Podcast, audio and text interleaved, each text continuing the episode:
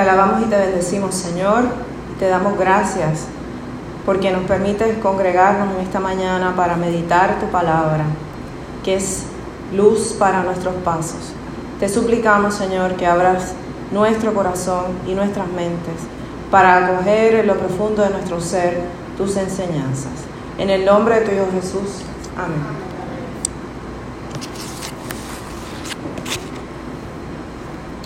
Quiero comenzar el sermón de esta mañana con la antífona del salmo que hemos meditado hoy, que es uno de mis salmos favoritos, particularmente la frase que dice, alzaré mis ojos a los montes, ¿de dónde vendrá mi socorro?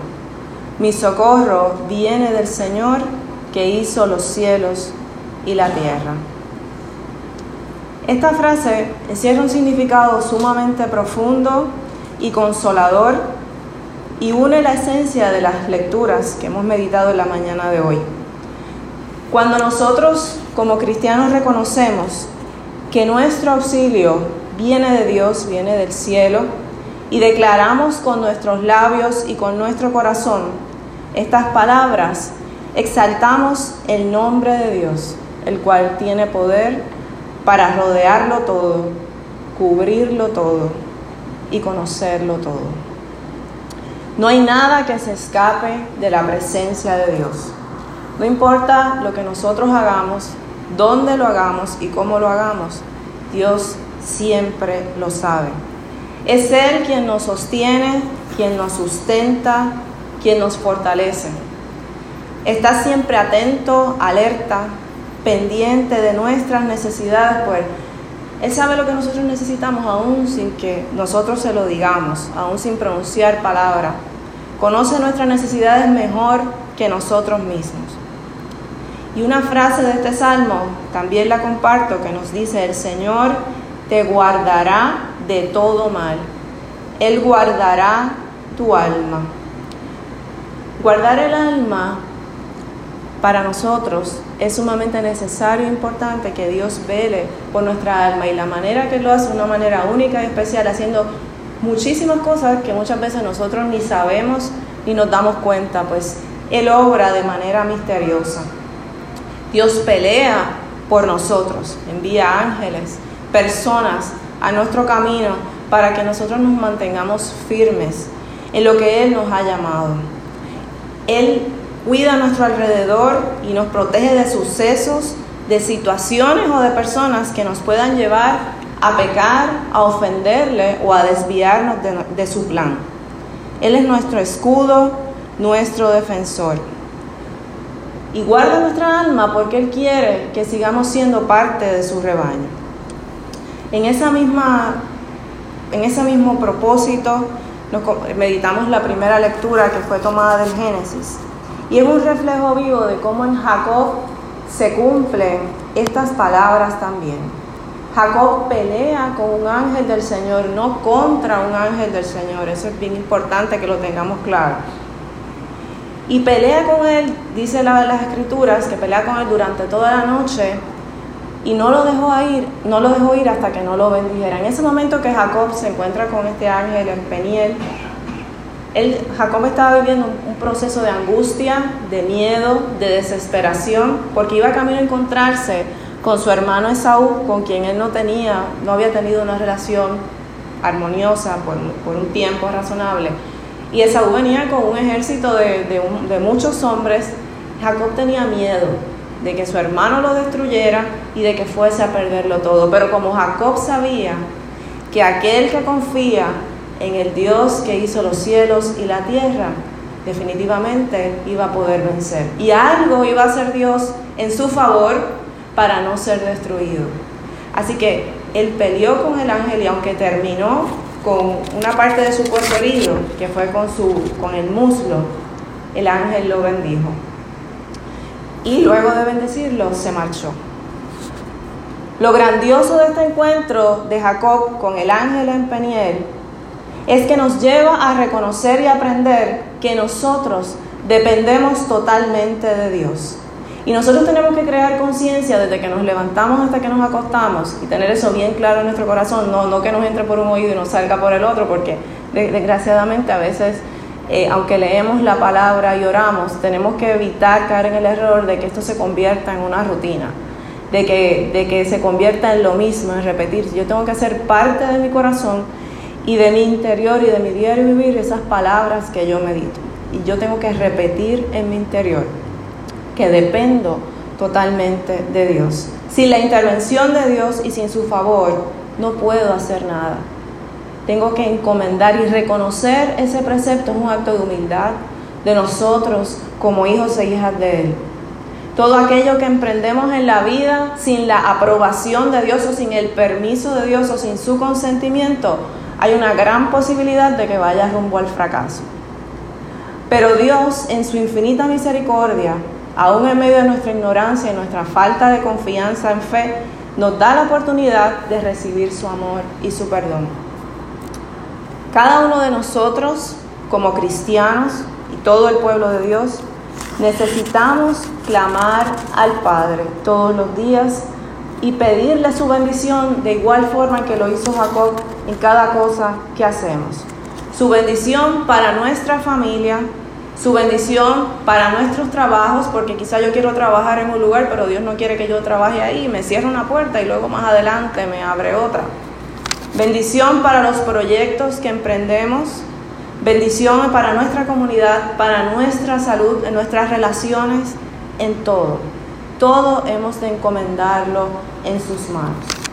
Y menciono también nuestros trabajos porque aunque en un trabajo recibimos un salario y una compensación para cubrir nuestras necesidades básicas, también en ese lugar nosotros podemos servir y ser instrumentos de la palabra de Dios y actuar de una manera diferente como cristianos y cristianas que somos. La oración, nuestra oración debe ser con intensidad y no solamente cuando tengo un problema o una emergencia, sino todo el tiempo. Porque a veces cuando las cosas van bien, pues no buscamos a Dios con la misma urgencia y con la misma desesperación como cuando tenemos un problema. Desgraciadamente eh, podemos llegar a cometer ese error. Cuando buscamos a Dios en la oración, sabemos que acudimos a alguien que tiene un poder sobrenatural para transformar nuestras ansiedades, porque todos en algún momento de la vida nos enfrentamos en momentos donde nos llenamos de ansiedad, nuestras angustias, el dolor, todos en algún momento sufrimos por alguna causa, el sufrimiento es parte también de nuestra vida. Y cambiar todo ese escenario en paz y en serenidad en medio de cualquier tormenta. Solo Dios tiene el poder para en medio de cualquier tribulación yo pueda seguir mirando hacia adelante y no desfallecer. En ocasiones nos encontramos, o con frecuencia nos encontramos personas que acuden a nosotros, por lo menos yo me los encuentro constantemente. Eh, por favor, ponme oración a tal persona. Por favor, ora por mi mamá que está enferma, ora por, ora por mi papá, estoy atravesando una situación bien difícil. Y esas personas que aunque quizá no se congregan en ninguna iglesia, pero aún así reconocen cuando nos piden oración que Dios puede hacer algo por ellos, que solo Dios tiene el poder para cambiar esa realidad y encontrar alivio y solución a sus problemas. Así lo vivimos cada miércoles cuando nos congregamos aquí en la casa de Dios, en este templo que Él nos ha regalado, para realizar círculos de oración y constantemente le presentamos a Dios nuestras necesidades y, y de las de aquellas personas que nos piden oración. Y de igual manera, no solamente los miércoles, sino en cada vez que nos congregamos y nos encontramos para acudir a Él. Aparte de orar sin desmayar, nosotros necesitamos fe. Fe para confiar y creer que nuestro auxilio viene de un Dios que nos ama. El primer elemento por el cual Dios viene a nuestro auxilio es el amor, porque nos ama de una manera tan y tan perfecta como solo Él sabe amar. Podemos tener muchas personas que nos amen a nuestro alrededor, parejas, hijos, nuestros padres. Pero el amor de Dios sobrepasa todos esos amores humanos. Sumamente grande y por eso solamente su amor nos puede sostener cuando tenemos pérdidas, cuando perdemos cosas que amamos y que queremos. Por eso Dios nos sostiene porque nunca se va a ir. Siempre va a estar a nuestro lado. La viuda a la que el juez injusto le concedió lo que pedía, como nos comparte el Evangelio en la mañana de hoy, insistió tantas y tantas y tantas veces que logró obtener lo que pedía de aquel juez que no era Dios y que era un juez injusto, un juez imperfecto. Y Dios nos dice, ¿cuánto más podré yo hacer por ustedes que no soy un juez injusto? Pero tendrán ustedes esa fe para confiar en que yo puedo concederles lo que ustedes me piden si es mi voluntad. Si nos ponemos en el lugar de aquella mujer, debemos preguntarnos si nosotros también oramos y suplicamos con la misma insistencia, con la misma fe, con la misma intensidad. Preguntémonos nosotros mismos cuán grande es nuestra fe.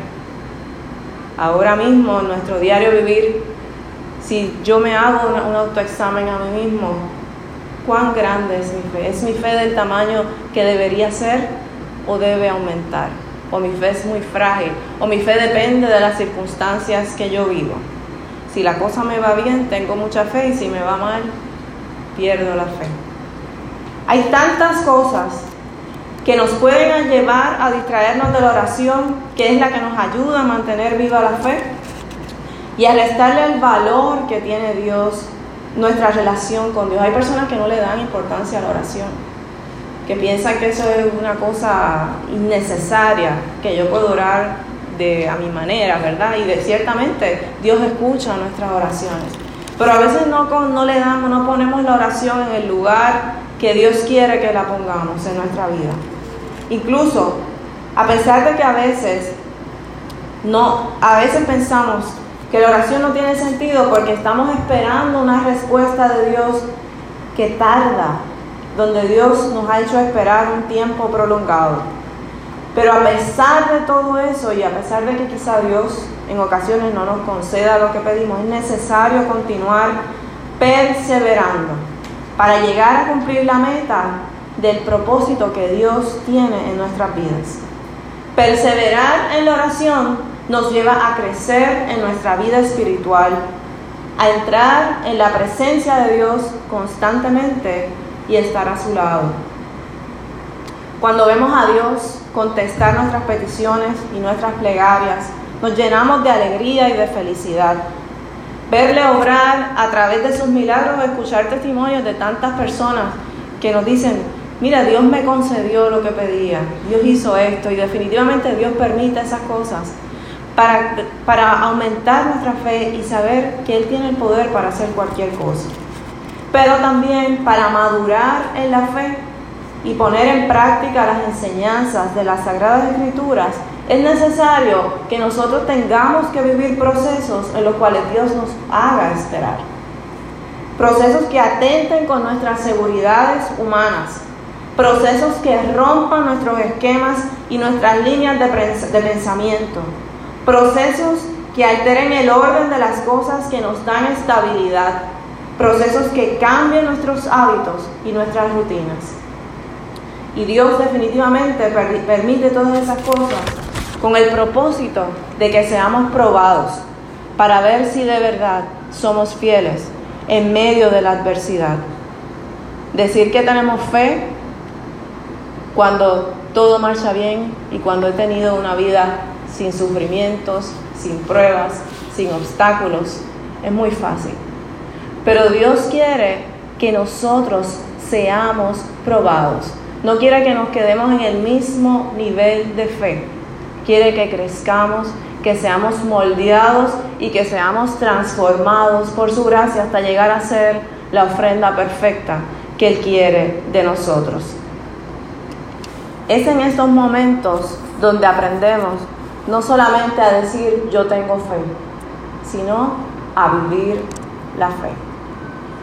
Eso es un proceso sumamente profundo, doloroso muchas veces, donde nos lleva a chocar contra la espada y la pared, pero es necesario que Dios nos enfrente a momentos como esos para ser verdaderos hombres y mujeres de fe. Y, aprovechando esta mañana que compartimos y recordamos el Día de Prevención de Cáncer de Seno, qué mejor ejemplo que pensar en aquellas mujeres que en el día de hoy viven con un diagnóstico de cáncer de seno. Y el cáncer desgraciadamente es una enfermedad que ha tomado un auge terrible en muchos escenarios y por el cual mucha gente pues pierde la vida. Pero de manera especial pensar en las mujeres que, que tienen cáncer de seno hoy día, que se someten a procesos de quimioterapia, tratamientos sumamente difíciles, dolorosos y que les llenan de desesperación y de angustia. Muchas de ellas, de hecho, casualmente esta semana tuve la oportunidad de encontrarme con una persona que conozco que le diagnosticaron hace poco cáncer de seno y pues inició este proceso de tratamiento y pidió que oráramos por ella también. La presentamos en el círculo de oración del miércoles. No puedo compartir el nombre, ¿verdad? Pero así como ella hay tantas mujeres que luchan en medio de ese proceso y definitivamente que Dios prueba también su fe y Dios en medio de ese dolor les invita a confiar y a descubrirlo a Él en medio de esa situación. Nosotros como cristianos hemos de ser solidarios y solidarias con ellas, extendiéndoles nuestro apoyo, nuestro abrazo y nuestras oraciones. Una persona que tiene fe y confianza en Dios enfrenta la vida con mayor optimismo. No es lo mismo una persona que enfrenta una crisis, que no cree en Dios, que no tiene ciertas fortalezas. Quizás puede llegar a derrumbarse de una manera más fácil. Pero una persona que tiene fe y cree en Dios, definitivamente que ve la vida de otra manera, ve las situaciones como retos, como procesos, como, obstáculos, y tiene menos probabilidades de caer en una depresión o en una situación que le lleve a abandonarlo todo o incluso a atentar contra su vida. Quizá muchos de nosotros hemos compartido frases con otras personas, ya sea verbalmente, en redes sociales, en mensajes de texto, en un montón de cosas, donde le damos ánimo y aliento a la gente que enfrenta situaciones difíciles. Frases, por ejemplo, como Dios tiene el control. Quizá muchas veces nos hemos encontrado hablando con una persona que nos comparte un problema y usted dice, tranquilo, no te preocupes, Dios tiene el control. Todo tiene un propósito. Dios sabe lo que hace. No hay mal que por bien no venga. Todo obra para bien para todos los que aman al Señor. Entre tantas frases, que a veces son frases populares o versículos de la Biblia, que definitivamente nos invitan a no rendirnos, a no desanimarnos y a no abandonar la obra que Dios inició en nosotros. También estas frases nos invitan a tener fuerza, a mantener la esperanza, para creer que un mejor mañana es posible. Estas palabras se deben grabar en lo profundo de nuestro ser y vivirlas en todo tiempo. Porque tristemente existen casos de personas que en medio de estos procesos abandonan todo, se rinden, se alejan de Dios abandonan los ministerios que les encomendaron, dejan de servirle, dejan de buscarle y pierden la fe. Por distintas razones. Por cada uno de ellos nosotros tenemos el deber de orar para que Dios les traiga nuevamente a su rebaño, pero también cuidarnos nosotros de no caer en una situación como esta. Pablo, en su segunda carta a Timoteo, le exhorta a no rendirse en medio de las aflicciones y a cumplir su ministerio, a no desviarse de lo aprendido en las sagradas escrituras, porque ellas dan luz, guía y dirección a nuestra vida. Hace hincapié en no dejarse corromper, porque vendrán otros con la intención de hacerle desistir. Es importante que no olvidemos que llevar una vida de oración y mantener viva nuestra, nuestra fe no es un contrato que garantice que nosotros vamos a tener una vida libre de problemas o que las cosas van a marchar como yo quiero o como yo lo había planificado. Porque nosotros no podemos controlar a Dios.